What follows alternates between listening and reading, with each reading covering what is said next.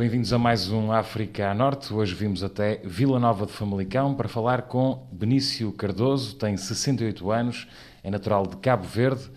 Senhor Benício, como é que veio para aqui, para Portugal, para Vila Nova de Famalicão? É muito simples. Até coincide que este mês, creio que fez na semana passada, há 50 anos que estou cá. Vi muito jovem. Tinha 19 anos na altura. O meu pai era imigrante, estava a trabalhar cá em Portugal e pensou acolher os filhos para aqui. Eu fui o segundo, tinha o mais novo veio e vim eu. Portanto, estou aqui desde 1971.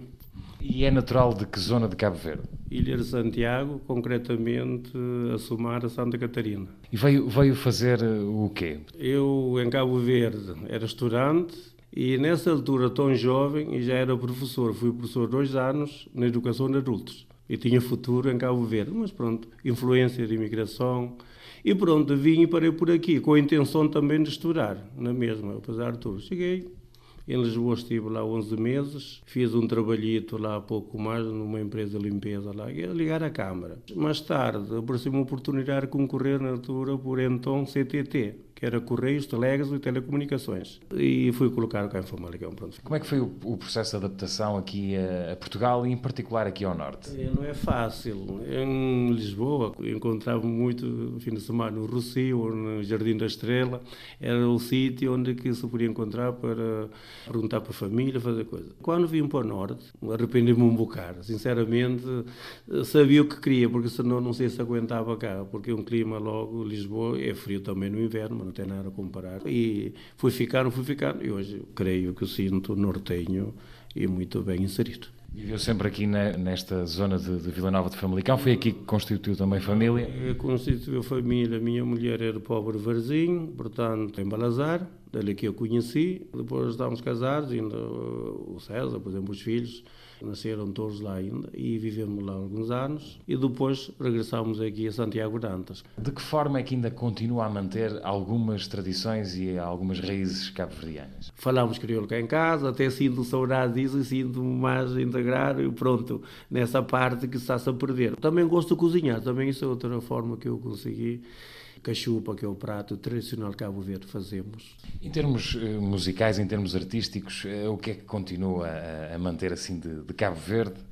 Eu, sim, eu sou em Cabo Verde todos os dias. Vejo noticiário, estou a ligar o canal TCV, Televisão de Cabo Verde, todos os dias. Neste momento está uma conferência de duas horas dentro do Cabo Verde. Há quem diga que eu conheço mais Cabo Verde que os cabo-verdianos que estão lá por exemplo, aqui, por eu falar desse mapa aqui, é um trabalho feito por minha mulher, que faltam-nos duas ilhas apenas, Brava e Boa Vista. Portanto, conhecemos Cabo Verde. Além disso, acompanhamos todos os dias. Neste momento, por exemplo... É um mapa bordado a ponto cruz, não é? Sim, sim, sim, sim e nesse momento estou a acompanhar a campanha eleitoral, por exemplo. Entendo aqui, muitas vezes, uma música ou outra, enfim, funaná, batuque, gosto muito de batucadeiras também. Tenciona algum dia voltar a Cabo Verde? Enraizar lá de vez, não estou a ver porque também compreendo que eu já até dentro da família constituída eu represento menos, porque são três filhos e a mulher são quatro, é quatro contra um, portanto se for a pesar a haver opiniões,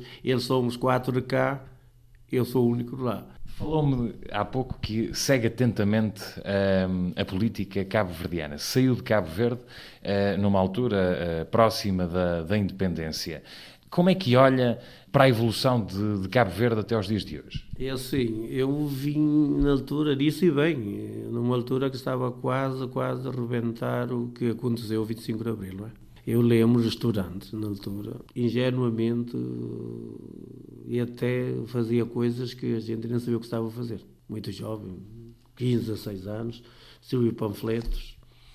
Porquê? Porque já havia aqueles grupos que estavam aí por trás da Mirga Cabral e por ali fora, chegava lá, ah, deixa ficar isso, deixa ficar.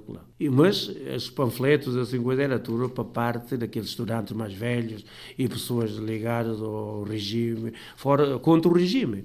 E então é que, meto na porta, pronto. Eu vi isso nascer quando se deu 25 de Abril, estava cá. Hoje vejo já vários partidos. Creio que dentro da África, ter uma parte, é uma democracia bastante saudável, porque o governo ganhou, governa, Uma coisa que eu gostava que acontecesse agora ter no dia 18 de abril, é que não houvesse a maioria absoluta, que tem havido sempre. O PSV esteve lá 15 anos consecutivos, depois MPD está no primeiro 5 anos, e agora gostaria, porque havia um equilíbrio mais de... Isso acontece, já está acontecendo nas autarquias, nota-se a democracia, porque a maioria absoluta, em parte nenhum, eu não concordo. Benício Cardoso, muito obrigado. É um africano a norte a viver em Vila Nova de Famalicão.